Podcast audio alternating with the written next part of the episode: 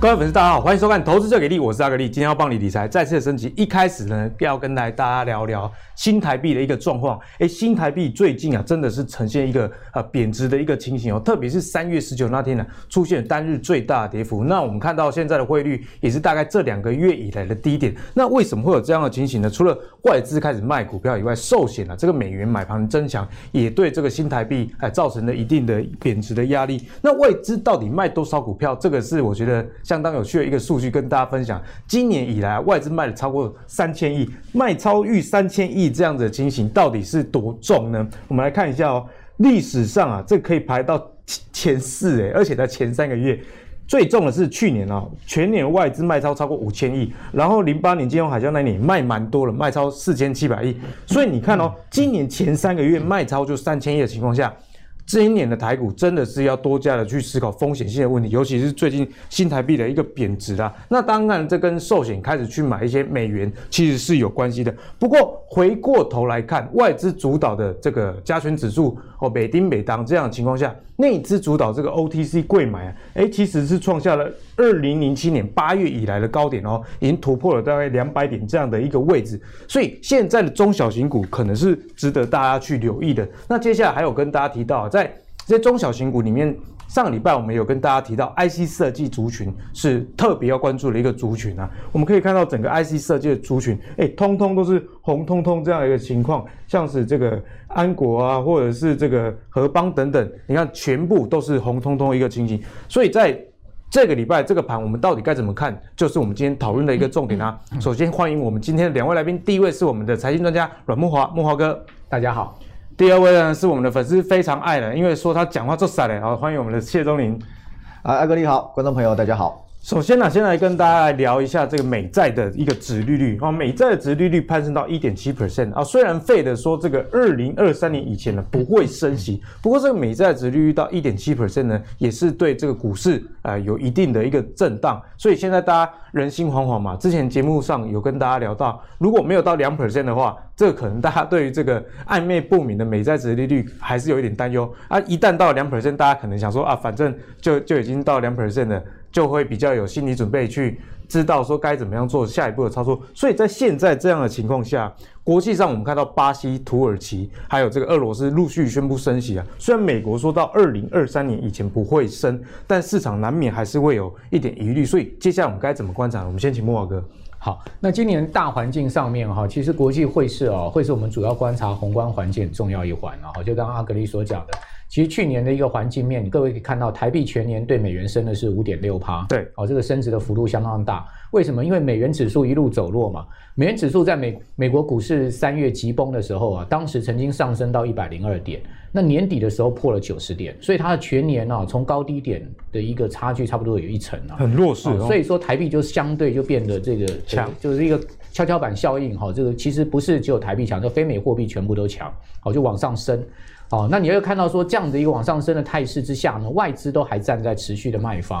哦，那你就知道说，那今年台币如果一旦走贬的话，外资更不可能恢复买盘了。哦，也就是说呢，外资会把台股当成 ATM 这件事情，大概是今年会持续下去。所以我觉得今年外资的全年的卖超金额应该会相当的惊人，然后而且会出现史上哈这个开放 QFII 啊 FIFI 以来啊这个外资。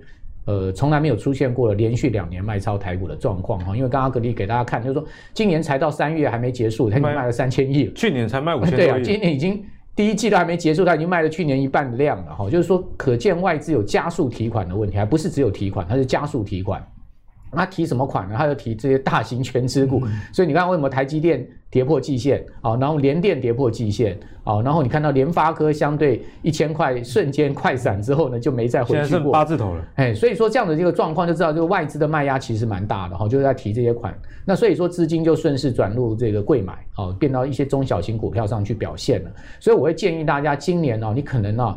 要多看一些呃所谓非电的股票，非电的股票啊，不见得一定要把你的重心全部火力中心集中在科技股上，因为毕竟讲实在，基期也蛮高，而且外资在提款这些股票。那各位可以看到哈，美元指数它其实啊，我认为中长期有一个见底的情况哦。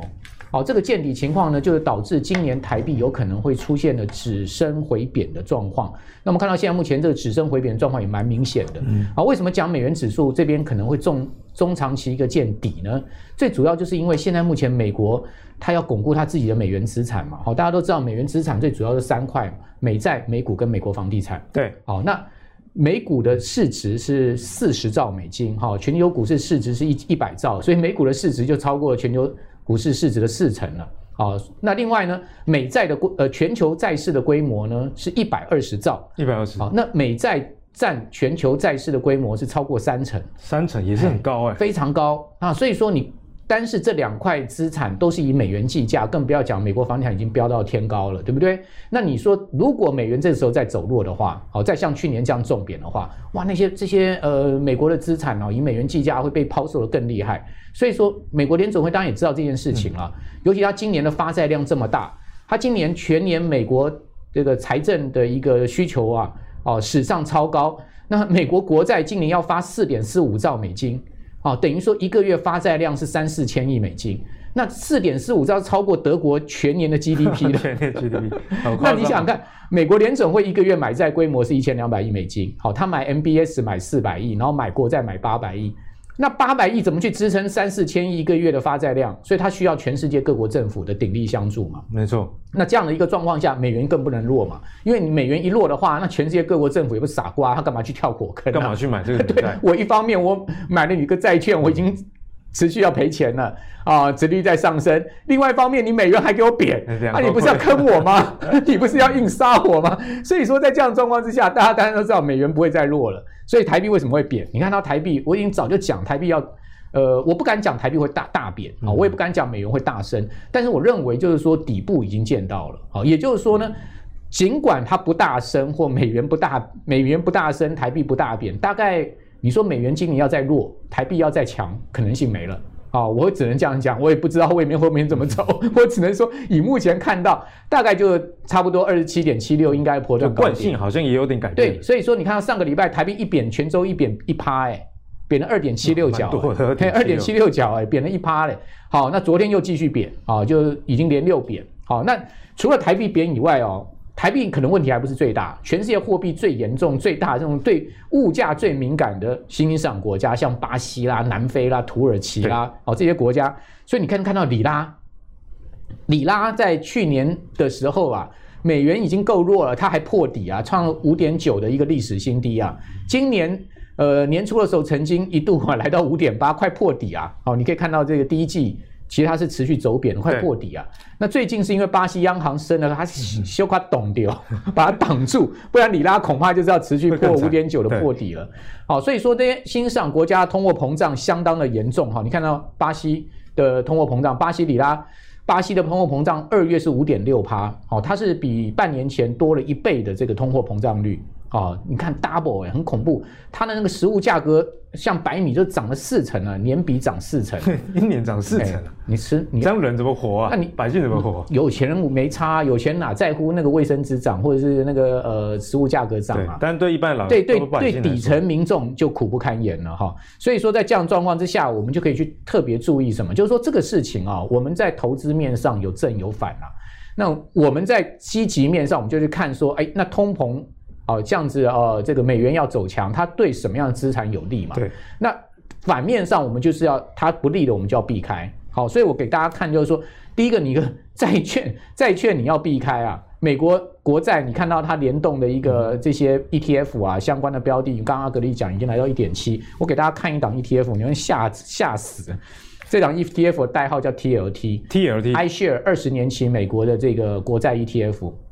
去年高点一百七十三，跌成这样，跌到跌到一百三十三，你不觉得夸张吗？这个一百五十亿美金的市场规模，iShare 的这个呃 ETF，而且大家印象中债券可能是很稳定。我买债券干嘛？我买债券就是保本保息啊。就我居然跌掉两成，比股票跌的还多。好，所以这种就是你要特别小心。好，新兴市场在意、本地货币计价的这些，你就要注意今年的风险。好，那什么样你可以注意？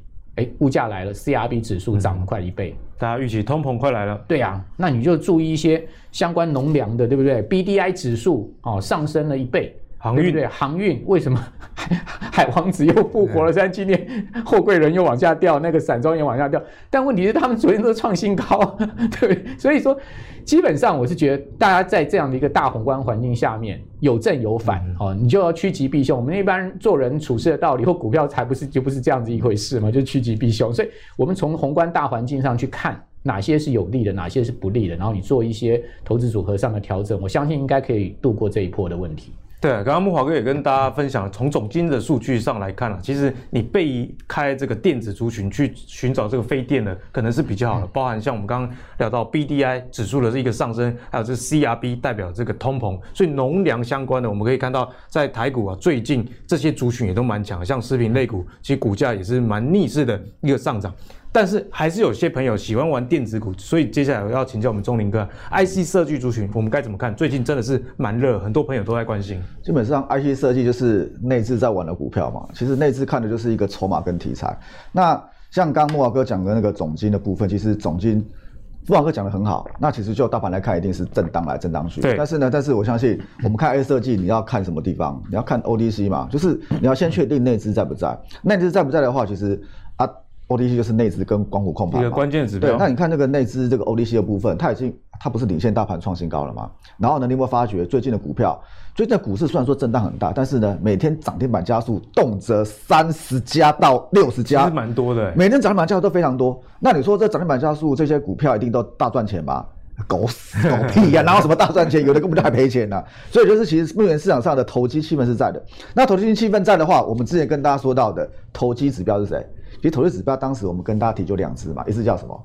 小爱同学，爱普嘛，一个一个叫小金同学，金立科。这两个同学真的对，但巨无法无天呢。对，这个我们之前在节目上有修过那个交割单。那其实像金立科部分，我认为五百块这边它是个关卡，它会稍微震荡一下。五百块是个压。不过呢，不过。他休息没有关系，重点是这一支啊，小爱同学如果休息的话，其实市场上，因为他这是大主力控的嘛，那大主力控的话，如果说大主力休息，下面的一些中小型的似乎会怎么样？哎、嗯，大主大哥好像在休息，那我要不要先休息？所以这只股票，我个人认为，短线上它不太能休息，很重要的风向。对，因为它法说之后，它有稍微回下一点点，但是它的趋势是对的哦，它的趋势剩下的故事，说真的，它是什么？就逻辑 IC 配记忆体啊，那合在一起嘛，因为未来的这个 IP 的这个趋势嘛，我觉得 AI 的这个趋势，然后呢，然后它就在中间带领。它那个 IP，因为 IP，你逻辑 IC 跟记忆 IC 要合在一起需要一个 IP，IP 其实说真的，这个是要公开的。那其实当时台积电有找过什么海力士，有找过那些什么美光都找过了，联亚科也找过，但是呢，你要公布 IP，谁愿意啊？啊，只有谁愿意？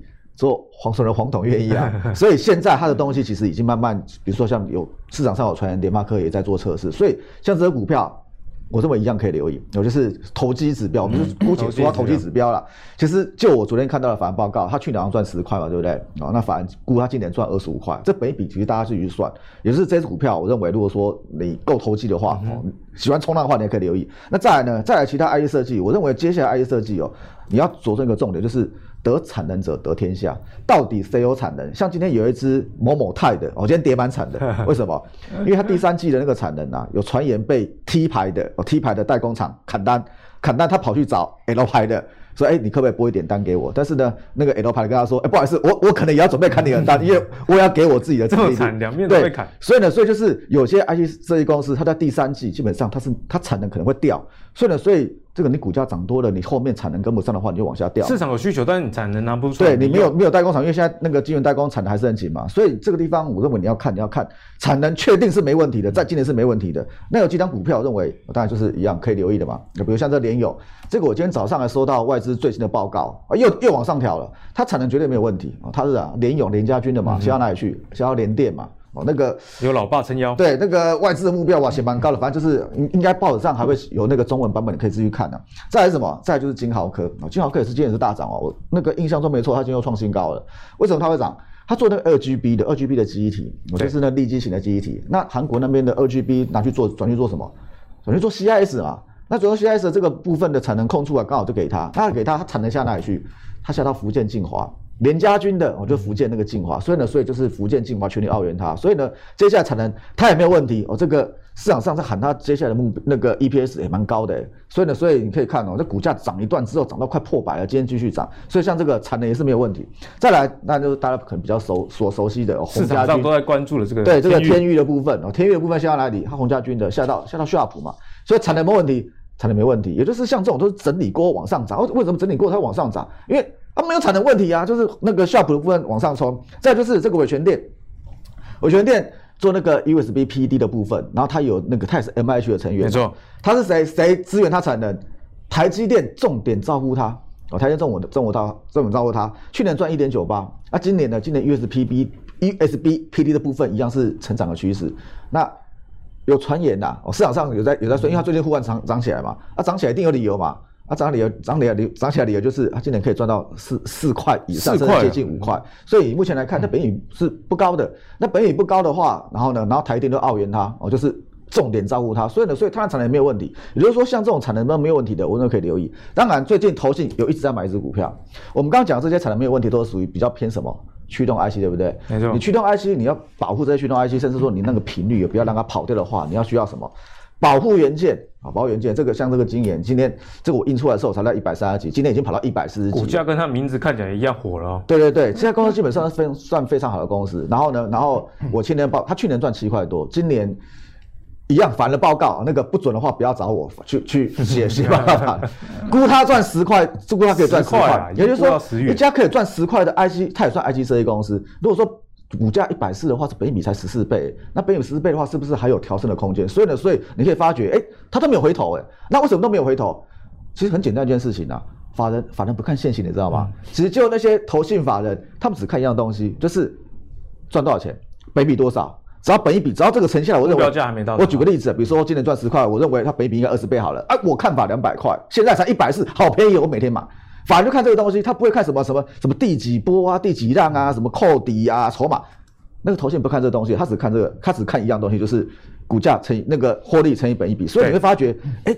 涨好涨好多，怎么应该拉回？哎，不好意思，不不拉回，为什么？因为人家看的就是这东西。所以像这个股票，这几只股票，我刚刚跟大家分享的，这个是有产能澳元的，今年那个产能没问题的，我认为基本上在后面操作上还是可以留意。觉得钟林哥给大家提醒也是非常重要。你如果去选择这些 IC 设计的公司的时候，是记得啊，去找那些产能没有问题的，例如说像联咏有他老爸联电来做一个撑腰，以及刚刚提到这个伟诠电有台积电给大家挂波点嘛。好，所以在这样的情况下，那你的选股才能比较不会在热门的族群中，你反而啊。去踩到一些地雷哦。那接下来要跟大家提的是全球这个电子设备厂的一个支出，其实一直在增加，特别是在晶圆以及记忆体方面。我们可以看到，全球晶圆厂的资本支出逐年的在提升。现在数据啊显示，二零二一在晶圆代工部分呢，整个资本支出要。啊，增长二十三 percent 到三百二十亿的美金啊，所以整个晶圆代工的市场还是非常的好的。所以我们看到台积电今年资本支出为什么那么高？其实也不只是台积电，全球的这个晶圆代工市场都是这样的一个情形。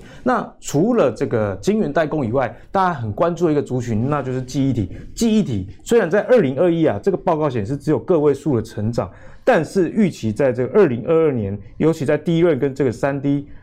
NAND 这样的一个推波助澜情况下，会有二十六 percent 显著的一个成长，所以在晶圆代工以及记忆体两个都很不错的情况下，虽然资本支出那么的高，但我们看到最近的股价毕竟比较震荡，去年涨比较多的情况下，该怎么样去关注？我想这是很多人想要知道一个重点。我们先请教木华哥，该怎么样来看待？好，那晶圆代工的基本面一定没有问题啊，这个产能非常满哈，大家可以看到消息面上，台积电呢，甚至连明年。的订单都已经确认了，好，到这个明年底的订单应该都没有问题了。所以说，以这样的一个市况来看呢，哈，就是说，晶圆代工你其实不用去怀疑它的这个现在目前的基本面，只不过现在目前晶圆代工台积电、联电股价弱势，它是基本上是筹码面的问题，因为外资它不鸟你这个事情啊，外资就拼命倒。那外资为什么拼命到？因为他手上股票太多啦，你基本面再好又怎么样啊？我筹码一缸子啊，我倒不完啊，我就之前在跟柜报告就是说。台积电外资有一千九百多万张啊，联电它有五百八十几万张，还好还有超多。你基本面再好，我就一路跟你卖，我就卖不完，所以你怎么办？哦，所以说晶圆代工不是基本面问题，大家不要怀疑，它基本面非常好，它 就是一个筹码。像台积电，我最近看到一个新闻说，订单不是满到今年年底，是满到明年。对啊，明年底啊，因为它。马上今年就下半年就要去确认明年下半年的订单，嗯、而且他还怕这个 double booking 呢，要求下单的人都要这个不能不能有重复下单，过度这个 booking 的状况。哦，所以台建其实接其实接单是很谨慎的啦。我相信他有知道会有这个 double booking 的问题啊。好，那回到就是说，现在目前整个资本支出的部分，哦，刚刚阿格力讲没有错，现在全世界半导体的资本支出。就这个应材的总裁来讲的话，他认为是十年大周期才刚开始，才刚开始。对，应材总裁在上一次法说会的时候这样讲啊，十年大周期才开始，那是不是真的是这样的一个情况呢？那目前我们看到，就是说在晶圆代工跟这个记忆体的资本支出是最明显。比如说我们讲美光好了。美光它其实把生产的重镇压在台湾，阿哥你知道吗？美光这么十几二十年来在台湾投了多少钱呢？已经一兆美金了，一兆，台币嘞，很多哎、欸，他已经投了三百亿美金在台湾，而且你去你去台中，因为我是有去过台中美光厂嘛，好有一个机会，哎、欸、对，有一个机会去美光厂里面演讲嘛，哈，就是他们员工的演讲，我都真我就进到美光厂里去，你就看到台中整片美光一直在盖，旁边还在盖，现现在还在盖，就美光一直在台湾扩厂。哦，那我们都知道，全世界以第一轮来讲，就是三大嘛，哦，就是啊，三星、海力士跟美光嘛。那美光现在很积极的在扩厂，那三星跟海力士基本上动作还好。那海力士大家都知道，他有去并了这个、嗯、这个美国大厂的这个呃这个记忆体的部门。对，好，所以说他们都在做一个扩厂跟整合的动作。好，那记忆体的价格到底有没有涨？就是说在。扩厂就主要是看好未来的市况跟需求嘛，这没有没这个这个毋庸置疑嘛，因为未来记忆体绝对它需求是越来越大。好，那扩厂看好未来的需求，那价格现在目前是不是有在涨？我们看到消息面上价格涨得不得了啊！嗯、今年以来第一轮的价格已经涨了，这个现货价应该涨了六成了吧？六成超高的、欸。对啊，今年以来哦，然后你会看到就是说，呃，第一轮现在目前已经市场传出来缺货啊，然后呢说。呃，可能会缺到年底，缺到年底，怎么都是这种？对，市场又传出来说缺货，甚至缺货到年底。哦，为什么呢？因为三星把它的产能呢拿去做晶圆代工，部分移去做，还要去做 CMOS 这些，所以说它的它的产能又不，它的产能供给也不是火力全开。好，所以说在这样的状况之下，那相关的这个呃记忆体的股票呢，为什么他们的股价不反应？这个我也很纳闷。照来讲，基本面很好，看起来未来前景也很好。比如我们看到美光股价，美光股价最近它其实是一个整理形态。好，其实你要看台湾的华邦电啊、南亚南亚科啊，好，然后你要看呃万宏，他们会不会涨？其实你看美光最准。只要美光有突破往上走，基本上这些股票都被带动上去。那美光如果一排整，这些股票就就停在那边。对，好，那你看到美光最近的股价其实是盘整的一个态势，它就是在九十块。上下做整，所以大家都卡住。那所以啊，所以为什么南亚科就涨不太动？虽然说今天南亚科稍微有表现，涨一趴多吧，但是基本上它还是一个横盘的格局，对不对？那你看，相对微刚不是看很看好这个记忆体模组啊，甚至市场也传言说微刚的库存满满啊，它是一个最大受惠者。那微刚股价为什么从九十块修正到八十块？对不对？九十块砰一下掉下来，修正了快一一成左右。好，所以在记忆体族群里面，只有立基型记忆体的金豪科，它的姿态是最高的。好，各位可以看到，股价不会骗人。哦，你你你这些股股基本面再好，你股价不涨，后面一定有 story 嘛。哦，我不知道什么 story，我一定有原因，不然就是我们就先认定它是在一个盘整，准备要待变，然后往上变的一个过程，往下变一个。那问题是金豪科它不是，金豪科它已经突破了，金豪已经往上拉了。好，所以说。基基基本上，我认为股价会说话的话，那你记忆体你要选强势的话，那当然就进好科了，嗯、对不对？因为它的姿态是最最明显，现在目前是在走高的一个态势。好，所以说回到就是说整个记忆体，我认为还是看美光的股价能不能往上突破。所以美光是一个重要的观察。对，美光是一个重要观察。如果说它能往上突破，那我相信南亚科。华邦电哦，万宏这些股票呢，都会被它带上去、嗯、哦。那相那相对，如果这些股票往上走的话，那金豪科绝对不会往，是应该就不会往。我不敢讲绝对的，就应大体上应该往下的几率就不大哦。所以说，在这样状况之下，我觉得记忆体股票的话，基本上如果要选股，我个人如果要选股的话，就强者恒强嘛。哦，你就想找找股价筹码强势，对，你就找这个相对现在目前姿态最强的。好、哦，那相对，然后你去看这个呃美光的表现哈、哦，那。呃，基本面上面看起来都很好哦，而且扩厂也确实是资本制度扩厂也确实是这样的一个状况，所以基本面我我觉得跟 晶圆代工一样毋庸置疑的好，好、只不过就是为什么股价现在被压呢？哦，那这当然就可能又要回到筹码面上面，因为呃，大家可以看到这个法人其实最近尤其是外资，他们是站在卖方嘛，哦，所以说多少有压到他们的股价，大概是这样一个情况了。所以呢，其实木华哥也跟大家讲得很清楚，如果你对这个族群有兴趣的话，记得，晚上的时候如果睡不着，看一下美光的股价。如果美光股价有表现的话，那相对的这整个台湾记忆体的族群要往上攻，这个态势呢就会比较有可能啊。那特别是要注意呃这个外资的买超的一个状况，如果这个筹码面是不好的话，就算基本面再好，股价上。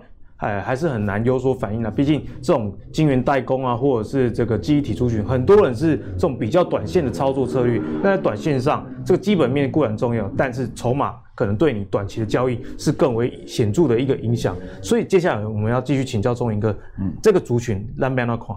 基本上以半导体来讲啊，其实如果是半导体，我现在我们在之前的节目里面，我跟大家提到过。你台电六百块以下，我认为是长线的买点。哦，像今天我来录的时候，哎，它好像又跑到六百块以上，又回到六百。但是我相信这个台电当然是比较大只，甚至涨得比较慢。那短线上它没有殖利率保护，外资也不会买。但是它的设备股呢，像我们刚刚讲到设备嘛，对不对？我相信这次大家应该知道是我的老朋友啊，对，君豪啊，去年三十到五十，现在在四十四十四块这边做整理。我认为它又可以留意了。为什么？因为其实股票几个几个步骤了，题材发酵，题材实现嘛。啊，后面是获利实现嘛？去年它已经公布去年的，去年赚不到一块钱，但是去年赚不到一块钱，怎么会从三十几块涨到五十块呢？因为那是题材发酵。对，那今年题材会不会实现？基本上他开始出货，要准备开始出货了喔。那其实这一段他是不是在整理？那为什么他在整理？因为其实就设备股来说，其实大部分设备股都一样，设备股的过年前后基本上是没在什么验收的啦。那个台积电也很忙啦，没没有空那么给你搞验收啦。所以呢，所以过年前后基本上都不是旺季。那什么时候都旺季？你过完年后嘛。我们是不是二月中开始过完年，对不对？二月二月中这部开始开完盘嘛，所以呢，所以你是不是三月部分厂商的开始出货嘛？我才出货给你。营收有机会看到成长。所以呢，所以你三月份营收开始成长的时候，啊，请问你什么时候会看到营收？营收数字？四月四月初嘛。所以呢，所以啊，现在不是三月底了嘛？所以你会发觉，哎，它又从之前跌到三十以那个四十以下，啊，又跑上来了，啊，怎么会跑上来？掌握到这个节奏喽。因为。它的又开始出，三月份开这个地方开始出货了嘛？那你三月份开始出货的话，你是不是可以就看到可以看到营收的话？你再参考它过去年的这个呃股价那个营收轨迹，就是它开始往上走，它就一直往上走了。所以呢，所以如果说四月初你可以看到营收数字漂亮的话，那我说真的，你接下来五月六月基本上 Y O Y 都会非常不错。所以呢，所以像这股票，我认为就就设备股的部分，我认为基本上。可以留意啦，一样是我们的好朋友。嗯，所以呢，这个设备股大家要记得啊，一二月的营收你可能如果没有看到太亮眼，也不要灰心。过年前后。验收，过年后再说嘛。所以三月的营收即将在四月公布，算一算也快了，现在已经三月二十几号，那营收大概是在四月十号以前会陆陆续续的公布，所以大家你可以去啊参考这样原则，除了这个均好以外。如果你手上有类似的股票的话，参考这个想法哦，我想这个你在投资上会有比较稳健的一个作用了。那接下来要跟大家聊的是，之前啊提醒大家要准备两年哦生活准备金的这个大分析师 杨应超啊，他这次提到红海，因为有人问他说啊红海刚美塞贝不？他是他的回答是说，哎，跟台积电一样。好的公司，千万弄这鬼啊！啊，好东西当然是一分钱一分货嘛。红海他说报两年不是问题哦，但是它是有一个前提，只要 EPS 电动车拿出成绩，股价还会再涨。所以关键就是在电动车部分，因为最近啊，在三月二十五，红海要召开这个 MIH 的会员的大会，所以呢，在这样的情况之下。电动车该怎么看？就是现在投资人很多人都在关注一个重点。我们每次只要啊、题材是电动车相关的哦，这个点阅率都非常的高。但是点阅率是一回事，那产业面到底怎么样一一回事？我们最关键的其实在股价呃这个展望上该怎么去看待？我们先请慕驊哥。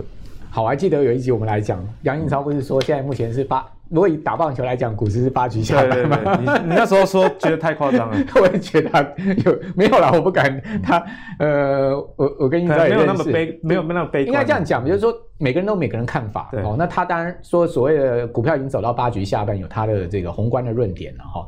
呃。但是他现在又讲说这个红海可以报两年，似乎有点矛盾，对不对？好，那我我试图来解释一下，因为 我不是杨英超。好，但我要，因为我跟印超也认识啊。杨印超他基本上是把红海写起来的人，因为他早早先在这个外资圈当分析师的时候，他就是开始写红海报告的，所以他对红海非常清楚，他跟郭董也非常熟，好、哦，所以说我也不怀疑他对红海的看法。哦，那他讲说红海可以报两年，其实是有他的前提，就像阿格力所讲，那个很重要，就是说如果你红海真的能拿出 EPS 来，然后你电动车真的能交出成绩单来，那就代表红海转型成功啊。嗯、那当然，股票可能不是报两年，可以报三年、报五年都没有问题，因为大家都知道电动车是未来一个超级大市场嘛，好，超级大市场。啊，那红海现在就是绝对要转型。那红海转型三个方向嘛，呃，机器人、电动车跟智慧医疗嘛，这个呃，红海已经讲得很清楚了，对不对？好，所以说这个方这三个方向能不能拿出成绩单，这次红海的法说会是第一个考验嘛。好，还有你刚刚讲 M H 的这个会员大会啊，这个大平台怎么样组合，后面是不是营收能持续增加？好，我们可以不可以看到营收的成长？好，每个月营收。从汽车来的贡献度是不是可以增加？这是一个观察点。另外就是每一季的这个季报出来，它的三率是不是很明显的往上升？对，哦，然后包括 EPS 是不是往上升？这是我们后面观察，就是杨英超所讲的。所以说，我觉得他也没冲突啦。他讲说八局下半讲的是整个全球宏观大环境、股市他的看法，好，或者说金融市场他的看法。那红海就撇开就个股表现，个股表现或者说集团股表现，那也他也没讲错啊。你看到最近。这个呃，全职股里面来讲，最强就红海啊，创新高啊，那带领了一票红海概念股，这个电动车相关股票都在往上走。我看今天早盘以盛 KY 涨停了，以盛 KY 一早就亮灯涨停，没有错哈。你可以看到，呃，红海的股价昨天已经来到。这个三十一点五元的这个新高嘛，今天继续再往上攻嘛，对不对？好，那阿哥你还记得吗？我在你节目里面讲的红海概念股十六块就讲了正达，对，那时候超便宜的。去年的时候讲十六块的正达，现在四十一块。我想应该所有上媒体我第一个讲正达。对，好，我就讲说，哎，电动车题材大家可以注意红海相关里面的这个呃集团金啊，它的这个变色玻璃的这个保护玻璃的正达，好，那时候才十六块，现在已经四十几块了。好，所以。呃，那你说正达，正达有没有转机？他已经一直亏损啊，红海都快放弃掉了公司啊。但是他去年就开始转亏为盈了，第三季开始有点、欸。那你也见到，就是说，哎，有一有成绩单，再加上未来的这个大题材所赋予他们的股价涨升的动力就很强。嗯嗯、但是我觉得这个是一个所谓初步架构在想象空间哦跟期待上面的这种呃股价推升的力量。对，那它终究要遇到财报的考验，终究要遇到这个。EPS 的考验，这就是我试图从红海跟正达最近股价强势啊，或者说整个红海集团基金股价强势来试图解释杨英超这个说法，我觉得没什么矛盾啊。那反正呢，呃，基本上我觉得我们在做，我我个人是觉得啦，做股票是这样子啦，就是说投资是这样子，短线看气势哦，看这个呃呃方向啊，技术方向气势，中长线回归基本面。对不对？所以你说中长线如果回归基本面，现在有两档股票，一个台积电，一个红海。那我请问你，如果中长线你要卖台，你要卖红海买台积电呢，还是买卖台积电买红海？中长线，嗯，我想我如果如果是我个人的话，红海越涨，它对投资的，就是说长中长线投资价值吸引力就越低嘛。对，台积电越跌，它对中长线投资吸引力价值就越高嘛。好，这就是说安全边际的问题。你回归到。巴菲特、格拉汉他们投资的原则，安全边际很重要。好，这就安全边际的问题。所以回过头来讲，如果我是我个人，我不知道大家怎么想。个人短线，你做你买红海卖台积电，你卖台积电的钱去买红海。那中长线，你应该回过头来卖台卖红海买台积电。好，中长线，我个人会不要讲你啦，我个人会卖卖红海 买台积电，因为红海越涨，它的。长线投资价值就相对降低了。我不是说红海不好，对，因为长期投资跟这个价格是。对，就是说中长线跟短线，短线看气势、看方向啊、哦，看筹码。买贵只要涨更高，有赚到就好了。看看呃看题材，对，好、哦，那长线是看看就有回归到所谓的 fundamental 的基本面。是，好、哦，所以说回过头来，我们就从这个角度去思考。我相信大家应该可以理解我的这个逻辑是什么。哦，那至于说红海它未来是不是真的能打造出一座这个呃这个所谓的电动车王国的话？我们拭目以待，而且我个人是乐观其成啊。嗯、对对对，台湾也好，对台全世界都好。毕竟是我们台湾自己的公司。对，为什么为什么为什么呃不乐观其成？当然乐观其成，只是我认为这条路红海有考验了、啊。嗯、哦，只是说他必须要一关关去突破。那我也相信红海他们具备这种挑战企图的能力嘛。只是说。呃，环境面跟各方面，那就要能 match，那就另外一回事了。其实红海呢，大家都很期待这个股价能不能回到两百。毕竟当初大家是因为郭董这一席话，呃，有不少的人呢是这样因此而买进的。所以接下来要请教一下钟林哥，红海我们该怎么样去看？基本上现在看红海就是本梦比的角度去看嘛，现在已经到本梦比了。它现在就是本梦比了，因为如果说你就 EPS 的话，它可以交出 EPS 就是每年差不多八块左右嘛，那都是苹果这边稳定的贡献嘛。那为什么外资这边出的报告都会调高？比如说有调到什么二开头的啊？为什么？就是预估它后面可以哦，那本那个是电动车，电动车的部分可以做起来。那其实你看那个获利的话，其实也就多两块而已啊，多两块，但股价多了。四五十块，为什么？电动车的部分其实本一比都是二十倍以上，评价那个。对，所以呢，所以其实如果说你去看红海的话，它它现在到底做出车了没有？没有，对不对？